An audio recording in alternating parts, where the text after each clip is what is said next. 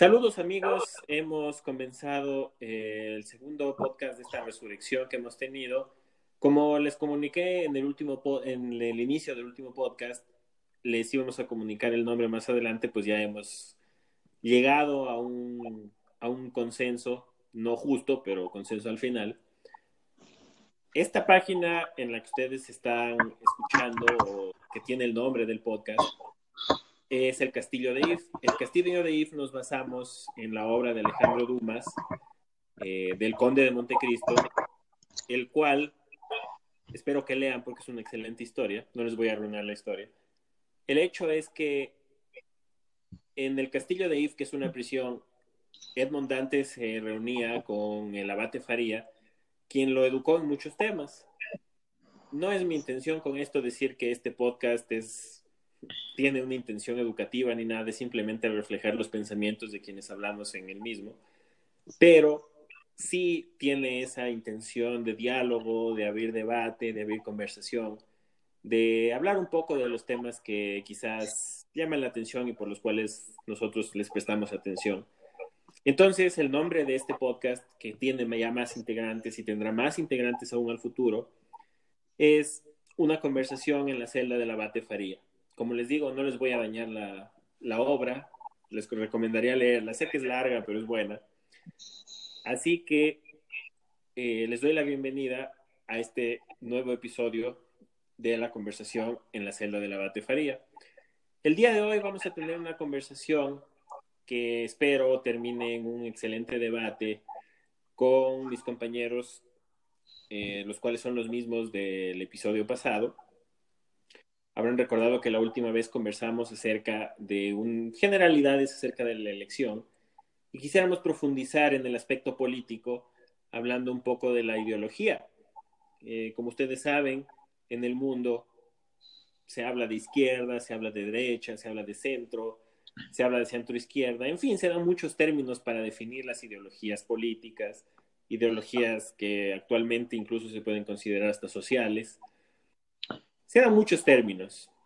Lo que quisiéramos en este espacio y en este momento es dar un poco de opiniones, eh, como lo hicimos en el episodio pasado, polarizantes quizás, eh, de un lado y otro, pero hoy vamos a hablar ideológicamente de lo que se conoce como derecha. En este episodio me acompaña mi amigo Claudio. Hola. Y mi amigo Damián. Qué gusto, Emiliano. Hola. Yo, como dijo Damián, soy Emiliano. Y bueno, vamos a comenzar el día de hoy conversando un poco acerca de qué es la derecha. Eh, ideológicamente hablando, eh, puedo sentar un precedente diciendo para esta conversación que quizás voy a hablar un poco de forma amplia, pero la derecha representa aquello que es tradición. Aquello que es tradición se lleva por ciertos valores y eh, si bien es cierto, estaré hablando de forma generalizada, pero la derecha representa aquello, aquello que es tradición y aquello que es antiguo, que ya se ha hecho, y eh, de cierta forma se considera incluso hasta un poco eh, limitada en su pensar. ¿A qué me refiero con esto? Es que eh, si lo ponemos como una analogía más simple, tiene ciertas cercas de las cuales mm, quizás no se atreve o fundamentalmente considera que no es bueno pasar. En este sentido, en este episodio creemos que es pertinente. Nuestro amigo Damián, pues no es mucho, eh, no creo que esté equivocado al decir esto, pero creo que no se identifica mucho con esta ideología, ¿no? Bueno, en este, en este punto, yo me parto de lo que tú acabas de decir. Entendamos la derecha como una tradición, más que como una tradición, vamos a entenderlo como una realidad, como una, como una consecuencia, no tanto a, lo que vengamos a hablar luego de la ideología y de las proyecciones ideológicas que tenga la, línea de derecha, sino como entender que el modelo dentro del cual nosotros coexistimos es un modelo que se ha fundamentado en la existencia de un capital y es un modelo que se ha fundamentado en lo que entendemos como un modelo económico, que ese modelo económico se basa pues en una serie de principios que luego la derecha de alguna forma defiende o promueve, ¿no? Así que yo más allá de, de decir que estoy a favor o, o, estoy en contra, yo pienso que soy un agente más dentro de un sistema que se ha construido desde, esa, desde ese pensamiento, desde ese, desde, ese, desde ese contexto, ¿no? Y en todo caso los avances o las distintas luchas que se han llevado a cabo, pues han venido a ser ciertos frenos o ciertos, o ciertos resistencias y ciertas victorias también sociales, ¿no? Que, que son importantes mencionar, que son importantes reconocer y que dentro de esa base pues también son importantes pues destacar a futuro, ¿no? Como objetivos que, que se puedan encontrar a futuro. Pero dentro de, una, dentro de una visión global y general, los modelos de desarrollo que existen, los ejemplos de desarrollo y también la diferencia entre lo que es un modelo de, de desarrollo y un modelo de subdesarrollo, las vías del desarrollo, todo eso está fundamentado en principios de capital y ya si hablamos de principios de capital, pues estamos hablando de modelos de derecha, ¿no?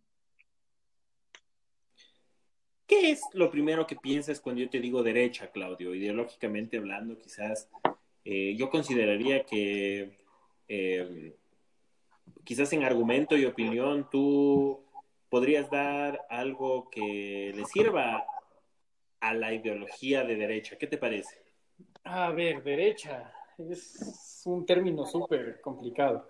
Eh, a ver, es que el, el, punto es que tampoco es que está del todo definido, ni siquiera de dónde empezó, ni cómo salió. Porque, como dice Damián, o sea, la, la de, y como decías tú, la derecha está um, ligada al, al, conservadurismo, a las tradiciones, y la izquierda a la, a la, a la reforma. Es muy complicado definir de por sí qué es una derecha o qué es una izquierda sin hablar de, de conservadurismo o progresía. Y hablar de izquierdas y de derechas es diferente a hablar de conservadurismos y de progresías porque a las izquierdas y a las derechas ya se han sido ligadas también a no solo lo que es el conservadurismo y la, y la progresía, sino también a ideologías económicas, que son el capitalismo, por un lado, para la derecha, y, la, y el socialismo, que sería por ahora la, la, la contraparte, o el comunismo. Eh, en mi modo de pensar, pensar en izquierdas o en derechas es algo torpe, porque la verdad, en, de lo que yo he visto, la, la, la, mejor manera de vivir es en una, en una simbiosis entre las dos partes, tomando la mejor parte del uno y para dar al otro, porque de por sí la izquierda, como se conoce, que es el socialismo, que es dar para todos y todo, para poder dar para todos necesitas tener y para tener necesitas producir. Y la derecha, que es el capitalismo, es mucho mejor para producir que la izquierda. Entonces, al momento de, tener una, un balance correcto entre producir y dar, ese es el, el, el, sitio que a mí me parece eh, lo ideal, que por ejemplo es lo que se puede ver. O sea, eh, dos ejemplos de que vayan, el uno va de derecha a izquierda y el otro de izquierda a derecha. Los países escandinavos eh, surgen con un modelo de derecha que es el tradicional en todo, en todo el occidente, casi casi. Es un modelo de derecha de producir hipercapitalista que produce dinero. Pero los países escandinavos han logrado introducir tantas políticas sociales propias de izquierda que se ven eh, financiadas por la producción, entre comillas, de derecha. Entonces, obviamente tienes un, un, un hipercapitalismo que te genera riqueza, pero esa riqueza está bien administrada y bien distribuida. Entonces, los que no tienen tanto pueden verse beneficiados de los que sí tienen. Y ese es el balance que uno intentaría buscar. Ese es el ejemplo de derecha e izquierda. El, derecho, el ejemplo de izquierda-derecha para mí, en cambio, es China, obviamente con, con los matices de, de, una dictadura que puede ser, ya sabemos que no hay dictadura buena. Dictadura de derecha, ya lo tenemos a lo tuvimos a Franco, a Hitler, a Mussolini y no es nada bonito. Y dictadura de izquierda lo hemos tenido a Lenin, a, Mao y a muchísimos más que tampoco han sido nada bonitos. Entonces, saltándonos el hecho de, de una cuasi dictadura china, es un, eh, China es un, no sé si la verdad, si el modelo de, que implantó Mao es socialista o capitalista o en cuál se base, porque también creo que ya le bautizaron con el nombre de él, pero un modelo de izquierda, totalmente de izquierda. Y el repunte chino, o sea, de la economía china, de la China como país, es en el momento en el que se volvió hipercapitalista. Conseguir vender tanto, producir tanto para poder de ahí hacer crecer a la economía como, como todo, eh, implantando políticas sociales, o sea, de, de, dar a la gente así no se produzca tanto, o sea, intentar equilibrar. Entonces, para mí, más allá de, de que sí, yo soy más de derecha, me voy más hacia la, hacia el capitalismo que el socialismo, en, en, teoría, obviamente, porque ninguno de los dos es ninguna cosa bonita, y me voy más hacia el conservadurismo que la progresía, pero tampoco es que soy totalmente cerrado a cualquier, a cualquier postura contraria, y lo hemos conversado a lo largo de los años con ustedes, hemos tenido conversaciones larguísimas al respecto, que si bien son, tenemos posturas contrarias, eh, la finalidad es la misma. Y con ese, con ese centro, lo, lo, para mí lo ideal es llegar al centro, o sea, utilizar lo bueno de las dos partes para que haya una, una, para que haya una sociedad más equilibrada. Creo, creo y solo voy a hacer un hincapié, perdóname. Eh, creo que es muy importante destacar que cuando hablamos de estos pensamientos de ideología y de demás, al final tendríamos que que dejar muy claro, pues, cuál es la, la razón, ¿no? La, la, esencia de, de existir de, de, estos, de este pensamiento, cuál es el objetivo último, ¿no? Eh, cuando hablamos de un modelo de derecha, pues hablamos de un modelo en el cual utópicamente, ¿no? Dentro del, del modelo utópico de lo que viene a defenderse, es un sistema en el cual los distintos agentes se logran autorregular en base a, leyes de mercado y en base a leyes de mercado que, funcionan en, en, cuanto a lo que viene a ser una, una, oferta, una demanda, y, esta, y este equilibrio que llegan esos agentes o que tienden hacia ese equilibrio, ¿no? Es lo que va a permitir un modelo en el cual todos puedan coexistir y todos puedan existir, coexistir de una forma plena. Sin embargo, creo que lo que se ataca o lo que yo resaltaría como, como parte de, de, lo que no, de lo antagónico que para mí es esto, es que primero el ser humano no vino a este mundo a producir, y entender la producción como un factor natural de la de razón de vida del ser humano y atribuirle esa propiedad ya de por, de por sí para mí es algo contra lo cual discrepo.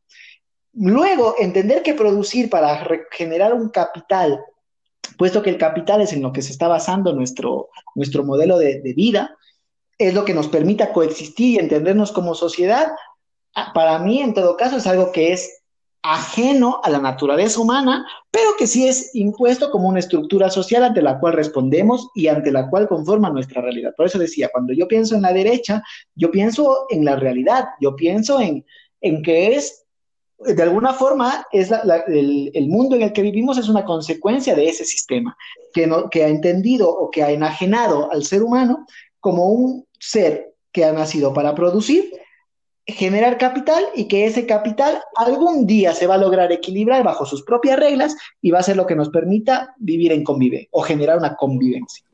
Y creo que eso es algo sobre, ya de por sí, en su esencia, creo que es lo que, lo que yo puntualmente no defiendo. En ese sentido, hablamos de la derecha como un ideal político, como un ideal económico, como un ideal social. Eh, ideas que hemos escuchado, tanto de Claudio como de Damián. Yo por mi parte considero que, como les expliqué o como les mencioné al principio, la derecha es inherente a ciertas características sociales de tradición, a ciertas características que son tradicionalistas, que son de una línea, de una línea, eh, que algo, ahí es algo importante que dice Damián, que básicamente se ha visto como una base de la sociedad, no actual, sino de la sociedad en general a través de la historia. Y eh, particularmente tenemos que el espectro opuesto de esta derecha, que sería la izquierda, de lo cual vamos a hablar en otro episodio, pero podemos ver que la derecha eh, puede, representarte, puede representar representarse en algo que está establecido ya. Es algo que siempre está establecido, es algo que eh, básicamente se fundamenta en, lo que se fundamenta un poquito la base de la sociedad. Y teniendo este, teniendo este ideal y este antecedente de ser algo que siempre ha ido de la mano con la evolución de la sociedad, eh, en la que se ha involucrado la religión, los aspectos económicos. Veo que algo, por ejemplo, en lo que se refiere también bastante, es en el aspecto económico. En el aspecto económico, pues la derecha habla acerca del capital. Claro, se refiere al capital en muchas circunstancias, en muchos aspectos, pero la derecha no solo es una forma de manifestar la economía, sino es un algo, algo un poco más social. Yo personalmente pienso que en lo social, la derecha habla o transmite un mensaje basado en ese tradicionalismo del cual ya, mencioné, se basa en algo que en el presente se considera como restrictivo. No sé qué piensen acerca de esa idea. La, ¿Consideran ustedes tal vez que la derecha tiene algo de restrictivo? ¿Consideran que la derecha no guarda una em, algo parecido al progresismo, entre comillas, que se mantiene en la izquierda? ¿Qué consideran ustedes al respecto? ¿Será que las ideas de la derecha están ya escritas en piedra y son mandamientos? No, no. la derecha dentro de eso tiene espacio para crecer. No, no, al contrario. Yo, yo, por ejemplo, siempre he creído que me puedo llevar muy bien con los, con las personas de derecha que viven dentro de la utopía de la derecha, ¿no? Eh, otra cosa es cómo funciona luego en la práctica. Eh, no, no es que la derecha defiende una serie de tradiciones, sino que más bien hay una serie de agentes, como las mismas instituciones de gran poder, que han sido quienes se han aferrado a esos modelos y que luego para poder mantenerse, pues han empezado a dar una serie de valores y una serie de comportamientos y de, estructuras sociales que parece que hay que defender como, valores humanos, ¿no? Y, de alguna forma están camuflados a ese tejido social y lo buscan mantener como, una forma de mantener su, razón de existir y su poder detrás, ¿no? La iglesia siempre ha sido gran amiga de la iglesia, de los, de los grupos de poder antes que de los, de, los fieles que, que, han sido adeptos a, a, lo que han profesado, ¿no? Porque es donde se ha concentrado el poder. Entonces, yo no creo que las tradiciones son un tema de ideología. Al contrario, creo que quienes representan esas, esas tradiciones de alguna forma se han aferrado a esos agentes que, reitero, han sido quienes han construido eh, el sistema dentro del cual rotamos y, evidentemente pues conservar sus valores es conservar su, su razón de ser. Más no es, por eso yo hablaba de un poco de lo que viene a ser el pensamiento utópico y el objetivo último. El objetivo último al final sí llega a una palabra que tanto la izquierda como la derecha comparten, que es coexistir. ¿Cómo vamos a coexistir los seres humanos dentro de, ¿no? Ahora, detrás de, solo que para llegar a esa palabra, en la práctica, pues han interferido una serie de agentes que, que de alguna forma es contra lo que, que es lo que el progresismo ha buscado, ¿no? Un poco poner en tela de duda eso como una, están fuertes, están tan aferrados que es, justo eh, cuestionarlos como una forma de progreso. Amigo, tengo, tengo una, grave discrepancia con lo que dijiste, sobre todo casi al, inicio. O sea, vos piensas que la derecha lo ve a la persona como un medio de producir, ¿no es cierto? Sí, sí, pienso que, que atribuye uno de sus roles de existencia a la producción a, tu modo de ver, ¿cuál es la, la, razón de ser de, de, un ser humano? La razón de ser de un, del ser humano. porque dentro de más o menos como, que te esencial. Que, para la derecha la razón de ser de un ser humano es producir. No, no, yo, yo lo que considero, a ver, de alguna forma, quien planteó eso, quien usó la palabra producción fuiste tú, no, no fui yo inicialmente. No, no, no, no, te estoy dijo que ha respondido a esa serie de intereses y, es completamente cierto. Al final, Eh, pero para mí la razón de ser de un ser humano de ninguna forma es producir. La razón de ser de un ser humano, pues, es venir a este mundo y vivirlo y ser feliz y dentro de este modelo, dentro de este planeta. De ejercer su libertad como individuo, de que esa libertad como individuo le permita coexistir con otros individuos que también ejercen esa libertad y al final poder convivir todos, ¿no? Y garantizar una serie de, cualidades mínimas de, vida y de razón. Ahora, el gran problema es que para lograr ello, pues hay que alcanzar un modelo mínimo de ser productivo y de ser eficiente en este mundo, y eso es lo que se ha transgiversado en nuevo todo el sistema y toda la estructura que, que tenemos. Ya, perfecto, amigo. amigo, amigo. Ya, perfecto. Entonces ya sé qué decir para que me rebatas con eso que acabas de decir, ¿ya? Ah, lo que estás diciendo ahora mismo y mantén lo que estoy diciendo yo ahora, que la palabra producir la dijiste inicialmente vos, no yo. No, no, no, no, para, para, para. es que, quería ver cómo enfocamos. Este rato esto está, lo cortamos. Vamos, yo no lo cortaría, pero bueno, dale, sigue. Veamos si es que quieren, eh, si es que el editor en jefe quiere cortar esto. Pero bueno, a ver, el punto, el punto es el siguiente. Para mí, la razón del ser humano, obviamente, más allá de vivir que, o de disfrutar la vida, que son términos demasiado utópicos o, generales, la razón de ser del ser humano es, son sus responsabilidades. Un ser humano sin responsabilidades no sirve y de la mano de esas responsabilidades vienen los derechos. Y podemos incluso decir, como eh, el, concejal de Quito que citó al tío Ben diciendo que era Spider-Man, o sea, todas, todas tus, o sea, el, tu derecho no es nada si no tiene una responsabilidad detrás. Y la razón de ser de tu derecho es la responsabilidad que tú tienes que tener para poder ejercer ese derecho. Entonces, eh, responsabilidad para mí es la razón de ser de, las personas. Obviamente, eso traduciéndolo a la, a, la, a la realidad o al mundo en el que vivimos, la responsabilidad. Dilo, dilo, dilo, dilo, dilo, dilo. Estoy, estoy, estoy, quiero, quiero. A ver, el, los medios, el, a ver, la, la sociedad actual funciona con el medio de intercambio que tenemos en la sociedad actual está ligado históricamente, creo que desde que se inventaron las primeras monedas y el trueque en sí, a la producción. de, hecho, exacto, desde el trueque, antes de la moneda. El, el, medio de intercambio que tienen los seres humanos es yo doy mi trabajo a cambio del trabajo de alguien más, que a lo largo de los siglos y milenios ha terminado volviéndose eso en signos de dólares o de euros o de cualquier otra cosa, o, código binario en una computadora, en este caso ya, eso ya es de por sí secundario.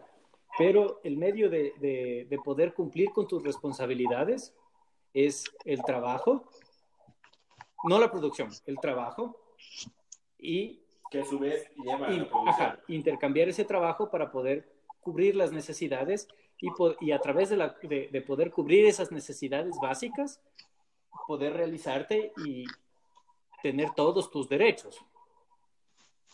¿Entiendes por dónde voy? Sí, sí, y, y en cuanto a eso como una, una esencia del ser humano, ¿no? Cuando, cuando hablamos de las distintas estructuras sociales que, se, que es el ser humano cuando, cuando dejó de ser nómada y empezó a ser sedentario como tal, lo que, lo que entendió es que su dependencia, su, su, subsistencia, dependía del resto de agentes con los que convivía. Y esa relación era, era la clave. Amigo, eso es, pero dependía desde antes de, cuando eran nómadas también. Sí, pero cuando eran nómadas al final había muchos que, terminaban aislándose como tal, pero el momento en el cual formabas parte de algo, ese algo era lo que permitía que tú existas como tal.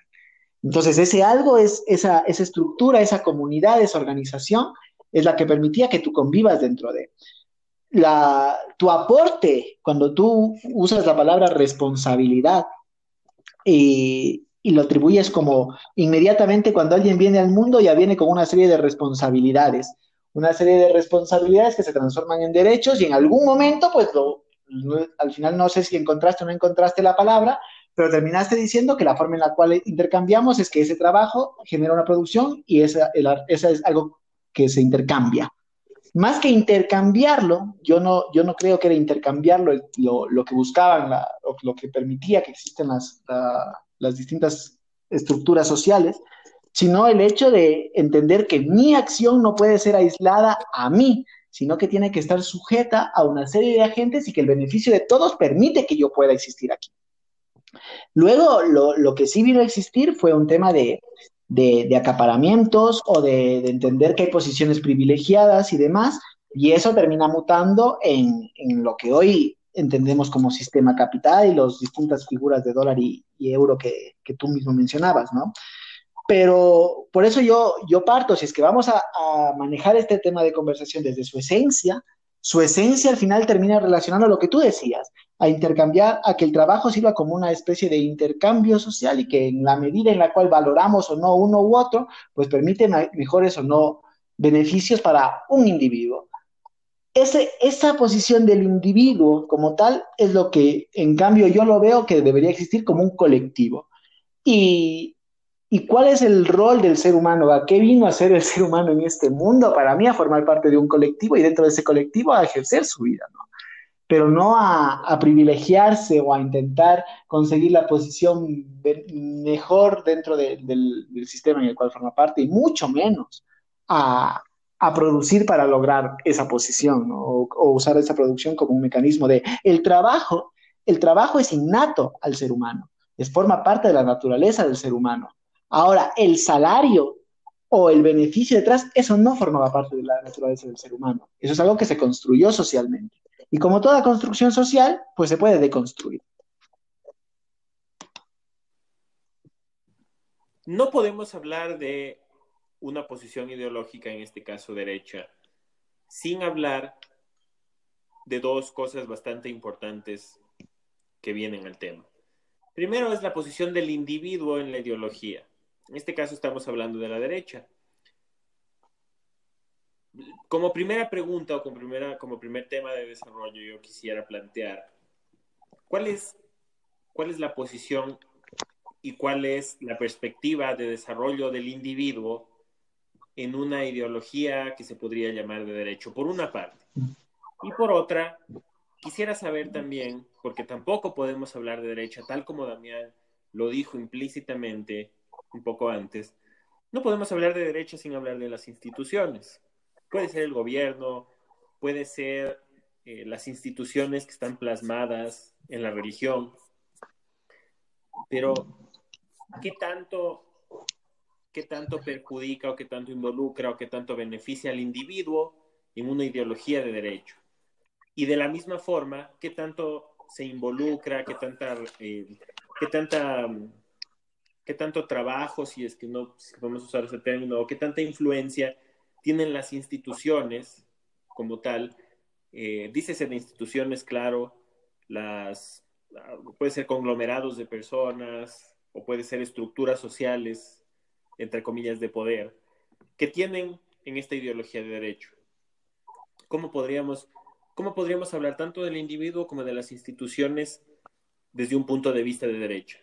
A ver, es que ahí, ahí yo creo que va el punto, lo que decía Damián. Obviamente el ser humano no está, no está pensado en ser individualista, obviamente es un colectivo. Eh, el punto es que el, el, ser humano, bueno, ya hace varios cientos de años, tal vez hasta un poco más, dejó de, se alejó demasiado de sus, de sus inicios de un colectivo pequeño porque la, colectividad del ser humano está para, su familia y su círculo cercano. El, pensar en un, humano colectivo a nivel mundial, eso ya yo creo que se aleja bastante de la, naturaleza humana en sí. Y bueno, la xenofobia, el racismo, eh, todas esas cosas que la verdad son, son malas de por sí y están tildadas de malas y me parece correctamente tildadas como malas son algo innato al ser humano y que viene por el desconocimiento, de, eso es una, pulsión natural casi casi que viene de, protegerse de lo extraño, que eso es de la parte de las pulsiones principales de cualquier animal, no solo de los seres humanos en su inicio. Pero bueno, a lo que voy es a lo siguiente y, yendo hacia la pregunta de Emiliano. Eh, ¿Y por qué dije lo que dije? El, ser humano, al, haber crecido, la, humanidad, al haber crecido tanto, se, complica muchísimo el asunto. Entonces, por ejemplo, estas instituciones, estos grupos de poder, ¿qué es lo que hacen? no es que buscan su bien propio individual, sino buscan el, bien de su grupo de poder. Entonces, digamos, me invento, yo quiero ser, eh, me pongo en una posición hipercapitalista corrupto. Entonces, no es que robo para yo tener mi Ferrari, sino robo para yo tener mi Ferrari, que mi esposa tenga su Ferrari, que mi hijo tenga su Ferrari, que mi primo tenga su Ferrari, que mi amigo tenga su Ferrari, no solo para mí. Busca el, el beneficio egoísta de su colectivo pequeño, que es donde en realidad la, naturaleza del ser humano funciona. Eh, la naturaleza del ser humano no, se relaciona con los, los, miles de millones de personas que viven en el mundo, sino de tu grupo cercano. Eh, al punto al que hemos, llegado, de hecho, gracias a la progresía, es a darse cuenta que eso no está bien. Pero ese darse cuenta que no está bien este tipo de cosas lo tenemos en algunos casos cinco años, tres años, en otros 50 años. En el caso, por ejemplo, de la esclavitud, yo creo que ya vamos casi 200 años, entre comillas, sabiendo que está mal y se ha ido erradicando, pero son cosas que son muy tempranas y no están totalmente eh, fijas, o sea, fijadas, o sea, dentro de la naturaleza humana en sí. O sea, son, son cosas muy nuevas como para decir que forman parte de la naturaleza humana. Entonces, para poder formar parte de las instituciones humanas, este tipo de, de, ideas va a tomar muchísimo más tiempo. Y a eso voy, o sea, la derecha, lamentablemente, igual que la izquierda, es es muy fácil corromperla y la naturaleza humana en sí, que es lo que digo, no el beneficio del individuo en sí, sino del círculo cercano del individuo, es lo que provoca la, corrupción de, estas instituciones y de la forma de, de la economía de derecha, del capitalismo. Entonces, no es solo beneficiarme a mí, sino a mi amigo, a mi hermano, a mi papá, y eso hace que se desfigure tanto, pero eso también viene de la parte de del ser humano, o sea, del ser humano en sí, de las pulsiones que vienen de hace miles de miles de años. Y esa para mí es la relación de, del individuo con las instituciones actualmente. Y es algo que lo veo muy difícil cambiar. Me parece que la izquierda y el progresismo ha dado los pasos importantes y hemos tenido la suerte que la derecha, que es el, conservadurismo, eh, los ha ido aceptando de a poco. Obviamente hay cosas que todavía faltan, hay cosas que me parecen excesivas, como en su momento se dirá si es que son razonables o no. Estamos demasiado cortos en el tiempo como para tener un, poder mirar atrás y decir, sí, definitivamente eso estaba mal. Entonces, ese para mí es el, el, el papel lamentable del individuo dentro de una sociedad capitalista. Y lamentablemente eso no está restringido a una sociedad capitalista, sino a cualquier tipo de modelo económico, que siempre la persona va a intentar favorecerse a sí mismo y a los suyos en detrimento del grupo más grande que debería ser eh, por quien vele en general. Mm, me, parece perfecta la forma en la cual concluiste porque porque en todo caso, lo, que permite diferenciar hoy en día un individuo de otro es justamente ese factor económico, ¿no? Eh, me, parece, me parece un poco, un poco triste, me parece un poco triste eh, que tú menciones el rechazo a lo extraño y, y, ese rechazo a lo extraño sea lo que justifique dentro de la naturaleza humana lo que luego tiene nombres mucho más graves como es la homofobia o es el racismo. Eh, entendamos justamente que quienes se ven mm, excluidos dentro de esto también cumplen una característica en la cual pues son pobres o, son eh, dentro de lo que un sistema económico llega a considerar la clase inútil, porque no es la, la clase productiva dentro de, ¿no?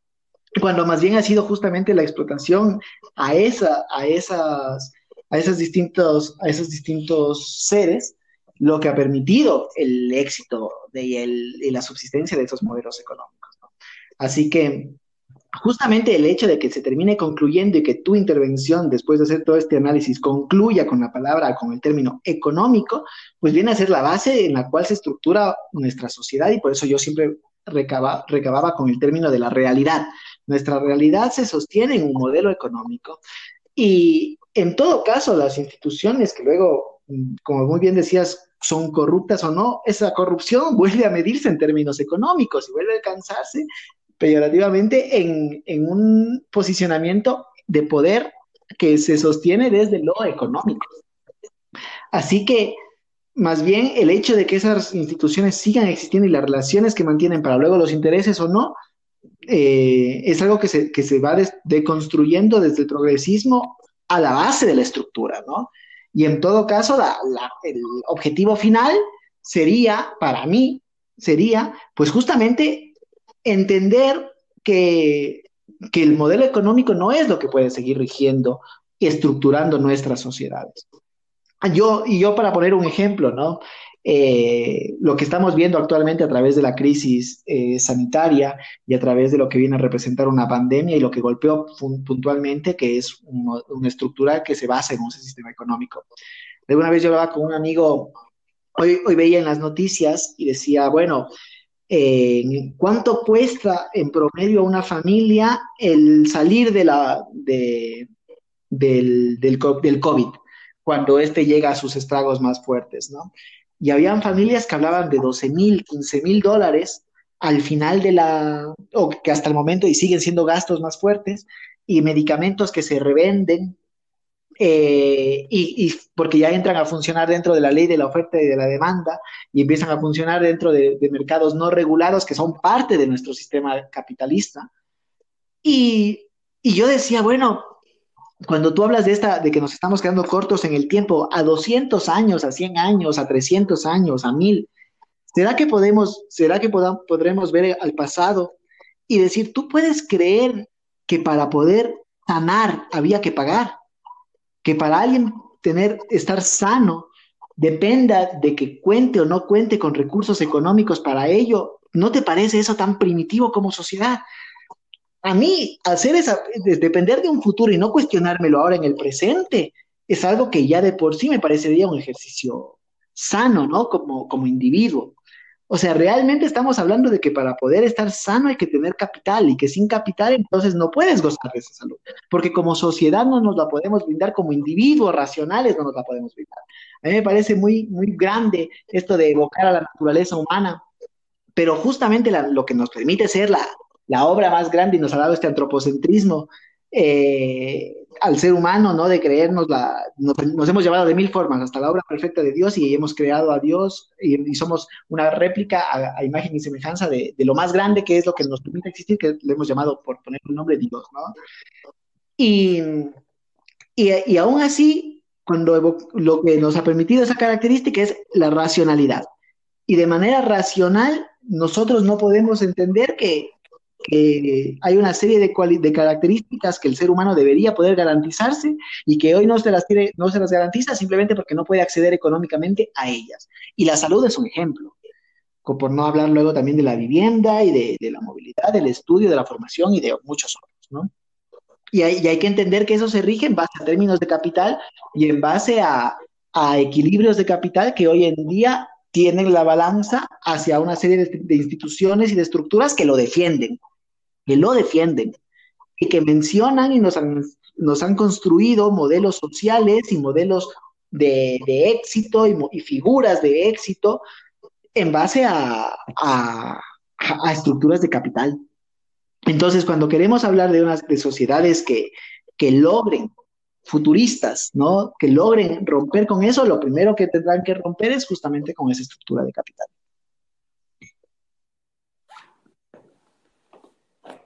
Peter Singer es un filósofo australiano que mantiene una corriente utilitarista.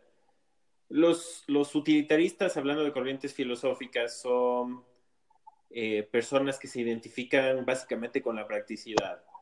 Son bastante prácticos y ellos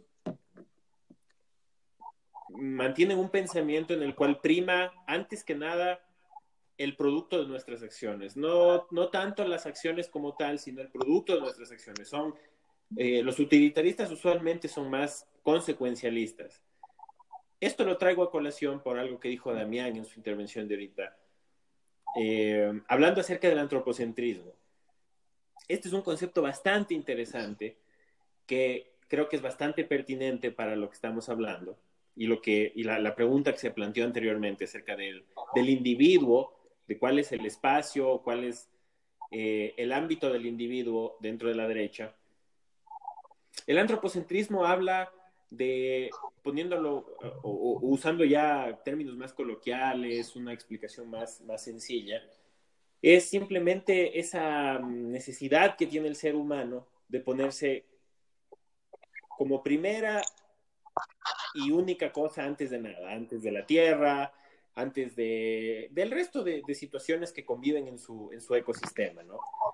Como, como, como seres humanos, durante la historia se ha visto que el ser humano eh, lo hemos interpretado como que estamos en el, en el primer peldaño de la, de la cadena evolutiva. Por lo tanto, somos la especie dominante, entre comillas, y eh, por eso es como las por eso es que las cosas son como son, ¿no? Pero en este sentido es bastante interesante lo que trae Damián a colación, porque este antrocentrismo, este antropocentrismo en los últimos años, en las últimas décadas quizás, y teniendo como, como abanderados la persona que les, que les mencioné anteriormente, Peter Singer. Peter, Peter Singer desarrolló este concepto del antropocentrismo de una, de una forma que el espectro opuesto del cual estamos hablando, o sea, que sería la izquierda, eh, enarboló como uno de los principios principales, es decir, el antropocentrismo. La verdad, bueno, hemos vivido casi toda nuestra existencia como seres humanos, como especie dominante aquí, eh, de, de, forma antropocentrista. Hemos tenido al individuo o al ser humano como centro de nuestro universo, de nuestro universo social, de nuestro universo económico, que ya hemos dicho, tanto Claudio y Damián han hablado de eso pero han tenido al ser humano y al individuo como el centro de su universo. Y es, yo creo que es, es sencillo extrapolar eso a la derecha. O sea, lo hace todo en un sentido no individualista, sino teniendo al individuo. Y en palabras de Claudio, quizás, y matizando un poco lo que dijo Damián, eh, alrededor de la producción. O sea, la derecha siempre, cuando hablamos de derecha, enseguida se nos va la cabeza o se nos va el pensamiento y pensamos económicamente hablando del capitalismo, por ejemplo, eh, socialmente hablando de las instituciones como la religión. Pero, volviendo al punto anterior, eh, podríamos tranquilamente sacar este antropocentrismo del individuo eh, y lo que se plantea desde el punto de vista filosófico, por lo menos, es trascender un poco este antropocentrismo y hablar un poco de manera general. ¿Qué hay de la naturaleza? ¿Qué hay de los animales? ¿Qué hay de lo que nos rodea y del ecosistema en general? Ya hablamos un poco de lo que yo les decía antes del individuo. ¿Cuál es la posición que tiene el individuo? Ahora, y dentro de este contexto de antropocentrismo, teniendo al ser humano como, como base, nosotros hemos evolucionado, como ustedes hablaban anteriormente, de literalmente cavernícolas hacer lo que somos ahora, medianamente pensantes, porque, o, sea, no, no, encontraría otra, otra denominación, pero en lo medianamente pensantes que somos tenemos estructuras, estructuras sociales, podemos convivir. Yo, yo, yo la verdad, eh, no sé qué opinión tengan al respecto, y ahora sí vamos a entrar de lleno con la segunda parte de la pregunta que ya planteé. ¿Qué tienen que ver las instituciones? Aquí creen ustedes que el gobierno eh, usualmente se decanta por una, entre comillas nuevamente, ideología de derecha. ¿Ustedes creen que las instituciones como la religión nos llevan a un pensamiento de derecha o para, eh, para hacer espejo de la pregunta que hice antes? o tienen espacio, esas, las instituciones tienen un, tienen un lugar más o menos fijo o tienen un lugar más o menos dinámico en la ideología de derecha o en el pensamiento de derecha. No sé qué piensen ustedes.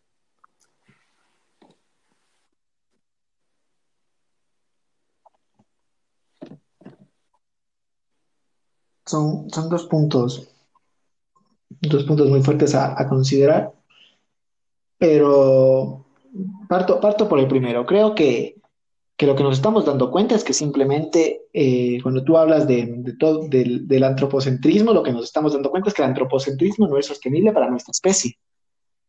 El antropocentrismo lo que nos está llevando y de manera científica nos está demostrando es que buscar alcanzar estos, estos modelos o estos estándares en el cual posiciona al ser humano, lo, lo único que está haciendo es llevándonos al fin de, de, nuestra especie como tal, porque estamos con ello destruyendo el, el, el, el ecosistema en el cual vivimos.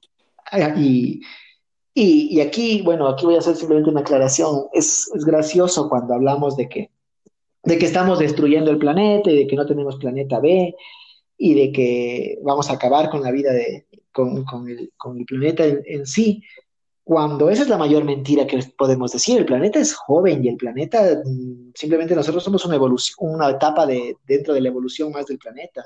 Estamos acabando con nosotros. Después de que nos, nos extingamos nosotros, el planeta sabrá reconstruir, así le tome miles de millones de años, eso es joven, tendrá tiempo. Seguro lo que más tendrá es tiempo para, para recrear nuevamente vida y, y sabrá aprender evolutivamente de, de este virus y de esta plaga que hemos sido nosotros y que bajo estructuras que no se hacen otra cosa que basarse en modelos de producción y en modelos de capital y en, y en seguir generando más y más y más para alcanzar modelos de vida más y más y más lujuriosos, al final no es sostenible. No. Lujosos ¿Ah? o lujuriosos. Lujosos, Lujosos. o lujuriosos.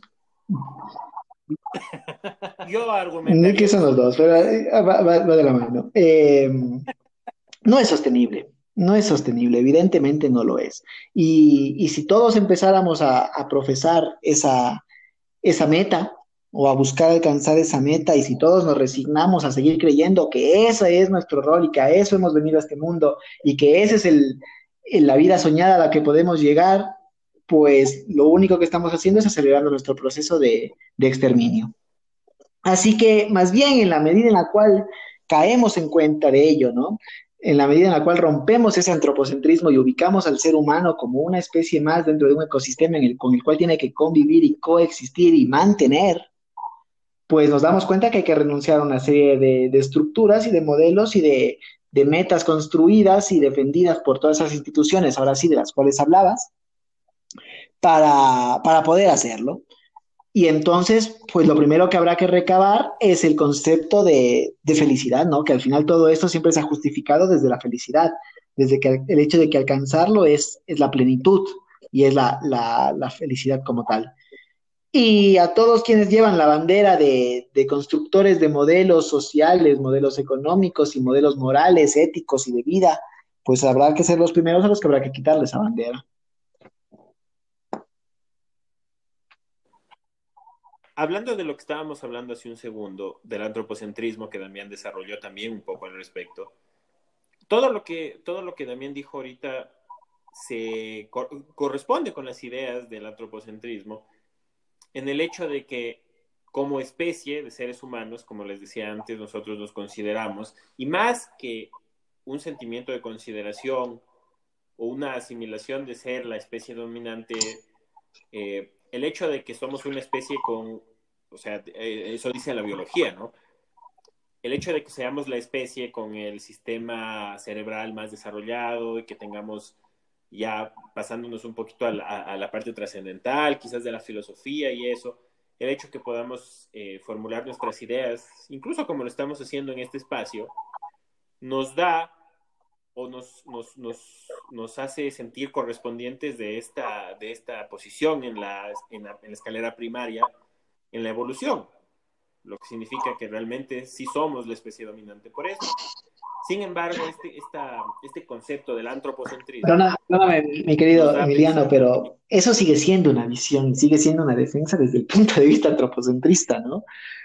Eh, al final lo que, lo que permite, podría concluir como el desarrollo evolutivo es el, tejido estructural neuronal, si quieres verlo, y de lejos no somos la especie con mayor cantidad de neuronas del, del mundo animal no, no, no lo es, no lo somos, ¿no?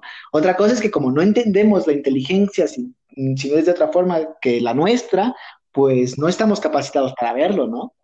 Y, y, pero venir a, seguir tildándonos de ser la especie que más evolucionó porque somos la especie más racional, no, no, no lo somos. El, los elefantes tienen muchas más neuronas que el ser humano. El, el pulpo creo que le da 10 veces, a, 10 a 1 al ser humano en cuanto a su capacidad neuronal y justamente su capacidad de adaptación a los ecosistemas, justamente su capacidad de supervivencia, sus medios defensivos, lo demuestran. El ser humano en ese sentido no lo tiene. Lo que sí cuenta con una serie de herramientas que ha construido y que le dan la idea, la, la apariencia de, pero venir a defender que somos esa especie no es más que basarse en el concepto antropocentrista que es justamente el que tú estás desarrollando en este momento. Exactamente. A lo que yo iba es a lo siguiente. Eh, si bien es cierto, algunas características quizás de nuestra psiquis, de nuestro desarrollo cerebral, lo que sea, claro que sí. Desde un punto de vista biológico, muchas especies eh, superan al ser humano en muchos aspectos. Muchas especies naturalmente tienen sistemas de jerarquía muchísimo más desarrollados que nosotros, tienen sistemas, sistemas incluso que pueden interpretarse como sistemas sociales, mucho más avanzados que nosotros, en eso estamos de acuerdo. Y eso es algo que el antropocentrismo, o sea, eh, esta corriente defiende, o sea, básicamente, eh, y, si, y, si, y, si, me puedo atrever a, a, dar una interpretación bastante ligera y bastante rápida de lo que tú nos has dicho, Damián, es que, o sea, al asumir tanto, nosotros como seres humanos, asumimos mucho, entonces nos damos esa, esa, esa característica superior autoimpuesta dentro de la naturaleza, la cual no es, muy, no es muy cierta. Y de cierta forma, el punto que yo quería hacer es que eh, la historia de la humanidad, no de la humanidad, sino la historia natural del planeta, para ponerlo así, apoya más la idea de que, de que eso es cierto. La verdad es que durante las etapas del planeta han existido muchísimas. Como tal, la humanidad, si hablamos, eh, existe la idea en el círculo científico de que se puede colocar la evolución de la Tierra como en un calendario. No sé si alguno de ustedes ha escuchado esto. En un calendario, la evolución del planeta, desde que apareció la primera forma de vida, hasta este momento en el que estamos grabando esto, se puede interpretar como un calendario entero, de un año, digamos. Y la presencia del ser humano en este planeta es exclusivamente las últimas horas del último día. En ese sentido, el antropocentrismo tiene toda la razón. O sea, eh, básicamente nos estamos dando nosotros mismos un lugar que no nos corresponde, porque la naturaleza como tal, primero ha vivido y ha estado muchísimo más tiempo aquí que nosotros. Y probablemente esté mucho más tiempo de lo que nosotros vamos o hemos estado aquí. Pero ahora para volver al, para volver al punto, entonces, estamos hablando de la derecha, como que nos fuimos un poquito al sur, pero estamos hablando de la derecha. En este sentido, el individuo, ya quedamos, tanto con lo que dijo Claudio como con lo que, como con lo que dijo Damián, eh, no sé si tal vez tengan alguna, alguna objeción con esto que voy a decir, pero si se reduce un poquito al sistema de producción, quizás yo sé que Claudio trata de hablar un poquito más desde una centro derecha quizás. Eh, puede ser que Damián también se base en, el, un, en un polo un poco también más opuesto, pero lo cierto es que de parte del individuo, pues es polarizante la, la, la, posición en la que se encuentra en base a la derecha. Pero yo quisiera insistirles en lo que les, les dije antes. Pues bueno, ahora nosotros como seres humanos nos atribuimos una posición que quizás no sea muy cierta. Pero ahora como seres humanos también hemos creado o hemos desarrollado sociedad, un constructo social, si se puede decir, o si se aplica el término, no sé si es que estén de acuerdo, Pero como tal, hemos, en esa sociedad hemos desarrollado instituciones y en esas instituciones, al, ser un grupo de personas, han generado cierto poder. En ese sentido, por ejemplo, y siendo ya más específico, para mover un poco el tema, hablando de instituciones, tenemos, no, no, no, hay que, no hay que irse más allá de la religión. La derecha muchas veces se ha visto, y yo creo que es, una, es, un, es común hablar de la derecha eh, como sinónimo de religión. No sé en ese sentido qué, qué, podrían decir al respecto.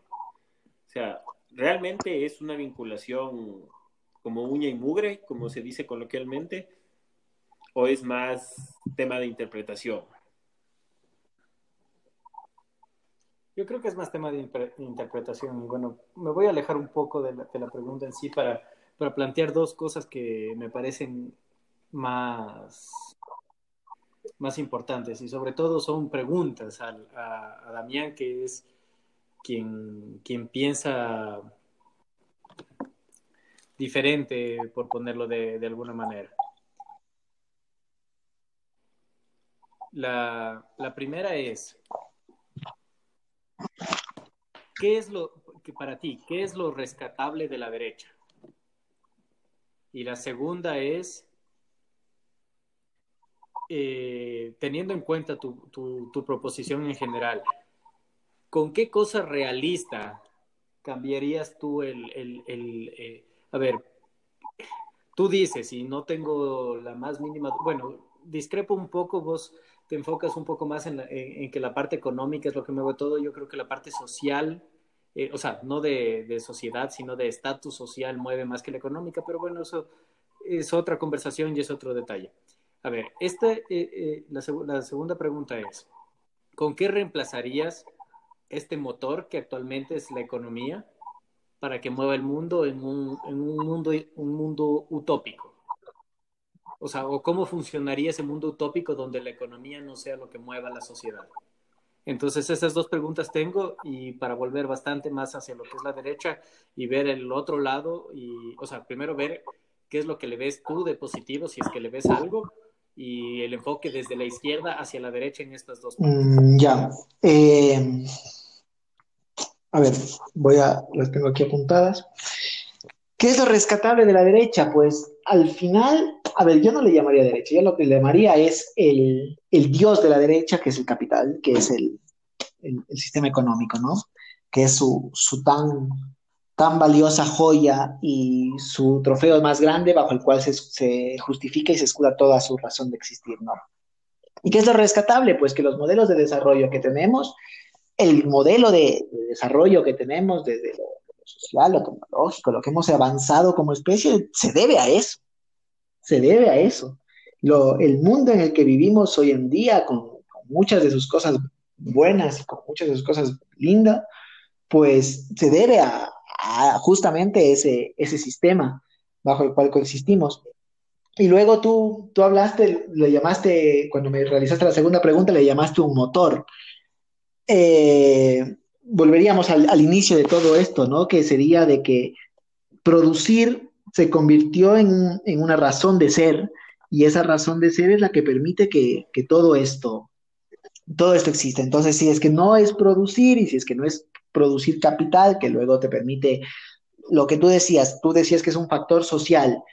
Ese factor social se justifica y se mide en términos económicos, por lo tanto, sí es de capital. Eh, entonces, si es que no hay esa, esa motivación, ¿con qué la reemplazaría? Eh, dentro de un punto de vista utópico, yo no creo que, hace, que es necesario atender a lo utópico. Es justamente la realidad la que nos permite darnos cuenta de que seguir por ahí nos lleva a, a nuestra aniquilación, porque es, más bien es la subsistencia lo que va a permitir reemplazar el modelo económico es justamente el darnos cuenta de que eso está destruyendo el, planeta en el que vivimos. entonces, amigo, amigo, es que eh, la subsistencia es el fin. O sea, pero... Por eso, por eso. Entonces, si es que tú me... pero vamos a eso, ¿no? Si es que tú me preguntas, yo, ¿qué, qué, qué es lo que se reemplazaría? Pues lo primero que habría que darnos cuenta es que mantener este modelo económico, y lo que nos estamos dando cuenta es que mantener este modelo económico y, este, y estos, estos estereotipos eh, ideológicos o, o conceptuales de éxito es lo que nos está, lo que nos está destruyendo y entonces lo primero que habrá que hacer es construir otros modelos de éxito y otros modelos de, felicidad y otros modelos de vida soñada, ¿no? Y esos modelos de vida soñada, pues tal vez se justifiquen en... No sé si se desconectó. Sí, aquí está. Eh, sí, sí. Estos modelos de vida soñada, al final lo que, donde los estamos viendo hoy en día, son en, justamente en modelos comunitarios, ¿sí? Modelos comunitarios que aparentemente hoy en día son son externos al sistema, como son las sociedades, las comunidades que, mantienen la permacultura, como son los distintos espacios que, al final deciden agruparse y, ser, y ser auto, autodependientes y autosubsistentes. Y yo creo que eso se van a convertir futuramente en los modelos de, de sociedad, ¿no? Y en esos modelos de sociedad no prima el factor capital. Entonces, yo creo que ya tenemos un modelo que no es utópico, sino simplemente hoy en día es disruptivo al, sistema y parecen inclusive improductivos, ¿no? Hay, hay quienes se llegan a llamar los que son improductivos. es la clase social inútil, que no, no, le aporta al sistema. Eh, Emiliano hablaba de este calendario de este calendario de que podríamos entender como la vida de nuestro planeta, en el cual el ser humano aparece en las últimas horas, pues el ser humano que está destruyendo todo ese calendario aparece en los últimos segundos, que es justamente cuando surgen las distintas revoluciones industriales y cuando en los últimos 200 o 150 años generamos tal impacto que somos capaces de destruir todo el calendario y, y su historia como tal, ¿no? Así que es justamente los modelos que se representan como una resistencia a ello y que se presentan como una alternativa de estructura y de organización social que, que, lo puedes ver, o sea, que viven, que, que, subsisten, que tienen un techo, que tienen felicidad, que tienen ocio, que, tienen, que cumplen y satisfacen sus necesidades, que igual generan modelos de liderazgo y modelos jerárquicos innatos a la naturaleza humana, pero ya no priman el capital, como una relación que les permite coexistir. Sí, como una que les permite abastecerse y en cada y en mayor medida y mientras más alternativos son, en menor medida dependen de ello, ¿no? Pero creo que es ahí que no hay que recurrir a la utopía, sino simplemente hay que ver estos modelos de organización social que están surgiendo como una alternativa donde yo veo el futuro de la, de la sociedad y de la humanidad.